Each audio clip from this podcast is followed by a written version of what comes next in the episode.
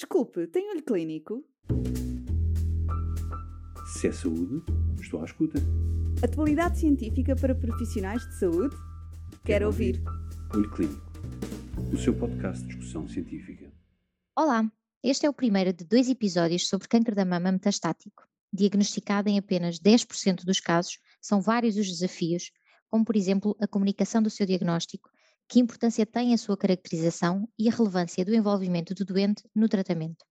Conosco, a doutora Sofia Braga, médica oncologista no Hospital Amadora Sintra e Hospitais CUF, e a doutora Berta Souza, médica oncologista da Fundação Champalimont, vão clarificar todas as questões. Se tem curiosidade, fique desse lado. Olá, Sofia, que bom poder conversar contigo novamente. Hoje vamos falar de cancro da mama avançado, algo que, que felizmente uh, tem mudado muito a forma como tratamos e uh, a esperança que temos de aumentar cada vez mais a sobrevivência das nossas doentes. Contudo, continua a ser uma doença incurável e o que te perguntava era mesmo como é que tu comunicas um diagnóstico de cancro da mama avançado? Ou que prioridades colocas em cima da mesa e que, eh, em termos de eficácia qualidade de vida, e se tens recebido pela parte das doentes uma uh, partilha de decisão ou uma opção por mais pela qualidade de vida ou pela eficácia. Obrigada, Berta, cá estamos. Uh, cancro da mama metastática. Eu, eu, costumo dizer que eu passo a minha vida nisto, do cancro da mama metastática, apesar de ser pouco frequente. Como é que partilhamos o diagnóstico? Um, o momento diagnóstico nem sempre é nosso, do oncologista, hum, algumas doentes, cerca de 10%, mas em alguns hospitais, provavelmente mais, eh, são doentes que vêm de novo com cancro da mama metastático de novo, portanto o diagnóstico não é nosso. Depois, de facto, em algumas doentes o diagnóstico é feito por nós, eh, porque no estadiamento encontramos um cancro da mama metastático, mas depois também, nós também não fazemos sempre o follow-up das nossas doentes, e muitas vezes as doentes vêm de, dos cirurgiões, que também nos ajudam a seguir as doentes, e vêm dos cirurgiões com, com o marcador a subir, ou vêm dos médicos de família com, com um ataque com metástases. Portanto, nem sempre o diagnóstico é meu, uh, o primeiro embate do diagnóstico. Embora, obviamente, o, o, segundo embate seja meu, ou seja, sou eu que tenho que explicar que de facto o que está aqui a acontecer e por isso é que voltaram para mim é, é porque a doença se disseminou, se espalhou, neste momento foi para os ossos, foi para o fígado, foi para os pulmões e vamos ter que começar o tratamento de uma doença que agora é crónica e incurável, uso sempre esses termos, um, que, que, é um caminho, que é um percurso, que, que, são uns anos, e acho que a decisão partilhada é sempre uma coisa que tento, mas acho que as doentes têm uma preferência muito maior pela eficácia um, à custa de toxicidade. Acho também que as doentes ainda têm um bocadinho aquela coisa de estou nas suas mãos, a doutora é que sabe. E acho que se calhar nós também queremos mais eficácia do que qualidade de vida, portanto o erro é nosso, vá. Uh, mas, mas acho que, que mesmo assim ainda usamos muito mais de, de, de, do discurso da eficácia do que do discurso da qualidade de vida. Queria dizer uma frase muito engraçada, uh, por vezes no, no hospital, uh, no SNS, nós mandamos as doentes serem seguidas pelas cirurgiãs e dizemos: então agora adeus, nunca mais me vai ver, não a quero mais ver, vá-se embora e depois as doentes, um dia houve uma doente muito engraçada que voltou, uma doente R2 positiva voltou e disse, quando chegou à porta do gabinete, eu sei que a doutora não me queria mais ver. Ou seja, ela estava perfeitamente a perceber que era porque aquilo tinha corrido mal que me estava ali a ver outra vez. Por isso, pronto, a tua pergunta era eficácia eh, ou, ou, toxicidade ou qualidade de vida. Eu acho que as nossas doentes escolhem quase sempre a eficácia. Claro que também quero o ponto da idade. Acho que as doentes eh, mais novas são, mais aceitam toxicidade e mais pretendem eficácia e mais pretendem prolongamento do tempo de vida uh, versus as doentes que querem qualidade de vida. Acho também que as doentes têm sempre expectativas irrealistas, não é? Quando se começa a dizer, bom, então agora vai-se fazer isto e isto vai desaparecer tudo.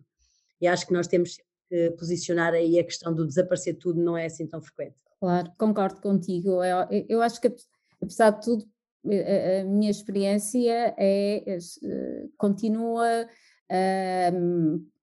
a, ser, a, a, ser muito pouco frequente as pessoas perguntarem sobrevivências, números. há muito poucas pessoas a fazê-lo. E ainda bem, ainda bem. Eu, eu, prefiro que elas não perguntem. Quando perguntam, eu não quero. Eu não gosto de falar. Eu prefiro, Vamos andando. Mas as que perguntam, de facto, são aquelas que beneficiam com essa informação porque, porque na realidade uh, uh, tudo precisa de ser planeado e, e, e, de facto estas são, são, nós não gostamos de dar números porque são, uh, são probabilidades, não é? ou gostamos de dar números sempre com, com uma perspectiva otimista, mas, mas às vezes há algumas toxicidades que, que elas não gostariam de passar e acaba por ainda ser difícil para a nossa cultura uh, lidar com estas opções. Portanto, eu também continuo a ter a experiência de um, essa mesma experiência. Eu vou-te só contar um caso que, por acaso, não é doença metastática, mas era de doença precoce. Ah, uma pessoa jovem e altamente diferenciada, e eu tinha acabado de fazer um estágio e, portanto, eh, eh, uma doença precoce estadia 1, mas precisava de quimioterapia e eu expus todas as probabilidades que eu achava que eram boas notícias para, de alguma forma, sensibilizar para a fase má de quimioterapia que iria ter proveitos. Eh, pois esta doente, e isto foi num hospital público, pediu para mudar de médica porque eu lhe tinha dado informação a mais. E, portanto, depois disso, eu mudei, mudei também um bocadinho e, e, eh, e acho que é, que é um processo de, de adaptação e, e, que vai ser importante, se calhar, transitar com, com tanta informação que agora dispomos. Eh, achas que tens oportunidade de utilizar Patient Reported Outcomes no, na, uh, neste setting? Eu, eu não, não tenho e, e uh, uh, não sei como é que seria a melhor forma de, de se implementar, mas isso também ajudaria a lidar com estes tratamentos crónicos. Pois, não, não temos, não, não estamos a usar nada, acho que esta questão dos tablets e das coisas digitais e de, de enquanto as doentes estão no hospital, dia dar-lhes um tablet para a mão, para elas uh, preencherem escalas, acho que isso é, isso é o futuro, é, é aquilo que precisamos de fazer estas doentes. Eh, acho que há imenso espaço para, para desenharmos estudos, nós não estamos a fazer nada, quer dizer, temos sempre os ensaios clínicos estão com todos esses PROs, não é? E depois nós na prática clínica, os ensaios são uma parte muito pequena do nosso tempo e a prática clínica é a grande parte do nosso tempo, nós não temos nada implementado e, e acho que é e quando, quando surge a recidiva, já percebi que uh, normalmente uh, já vem com os diagnósticos uh, realizados a, comprovar a recidiva à tua consulta, mas tens algum tipo de preferência pa, por algum tipo de imagem ou o que é importante é seguir sempre o mesmo tipo de imagem depois na, na análise comparativa? Pois, e eu, eu gosto desta pergunta. Eu Hoje em dia acho que temos algumas doentes de facto a serem seguidas por PET. E, e, então fazemos a PET ali aos seis meses inicialmente, os primeiros dois anos, serem seis meses, mas depois anualmente. Mas eh, de um modo geral é raro, ainda é raro, um 5% ou menos das doenças a serem seguidas por PET. Acho que temos geralmente as doenças a serem seguidas por TAC. Um, depois, e, e, e obviamente privilegio sempre a utilização do mesmo método de imagem para seguir às vezes em doentes com doença hepática, lá tento fazer ecografias, uma coisa que antiga, que ninguém já se lembra, mas que continua a ser útil. Depois, às vezes, também doentes com doença óssea, uso alguma coisa a cintigrafia. E acho também sou um bocadinho antiguinha nisto, e há muitas doentes uh, que, que têm CA 125, ou CA 153, ou CA, marcadores tumorais elevados, e que eu ainda acho sigo muito com marcadores tumorais, nomeadamente as doentes eh, receptores hormonais HER2 negativas, são doentes que em que o marcador tumoral dá-nos imensa informação.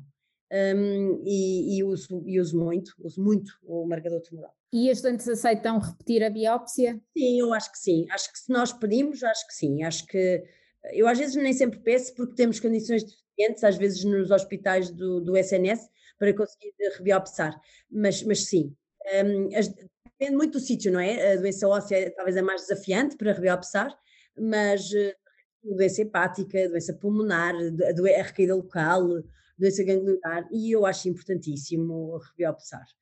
Por causa da questão do ER2, obviamente, por causa da questão de, da reexpressão, ou da, da, da expressão de novo do ER2, ou então da, da, diminuição da expressão do receptor de estrogênio e de progesterona e, e do aumento do grau e do aumento do, do KPI67, apesar de que as nossas patologistas geralmente já não nos dão grau na biópsia, não é? Dão-nos só o KPI67 eu, eu acho que é, que, é, que é obviamente, e eu acho que as novas gerações todas biopsam o cancro da mama metastático. E que biomarcadores tens uh, feito nesta, nesta sequência de uh, melhor caracterização molecular da recidiva? Pronto, nós estamos, nós estamos a usar, uh, estamos a fazer sempre um, o, a mutação BRCA. em algumas doentes é feito também o painel, apesar de que o painel também não vai adiantar muito, infelizmente. Um, depois estamos a usar, estamos a fazer a, a presença de mutação somática PIC3CA, uh, e, e, pouco mais, assim, nós não fazemos o ESR1, não fazemos as mutações do receptor de estrogênio e uh, a expressão de PDL1 só utilizamos nas doentes um, triplas negativas. Portanto, basicamente, acho que nós em todas as doentes um, com câncer da mama metastática nós temos que fazer uma história clínica e uma história familiar para termos a certeza que não, se não pedimos o, o, o BRCA, porque te, temos que explicar hoje em dia cada vez melhor por causa dos ensaios que, que existem, e realmente o pico 3 acho obrigatório. Se é saúde, estou à escuta. Atualidade científica para profissionais de saúde? Quero, Quero ouvir. ouvir. Olho Clínico, o seu podcast de discussão científica.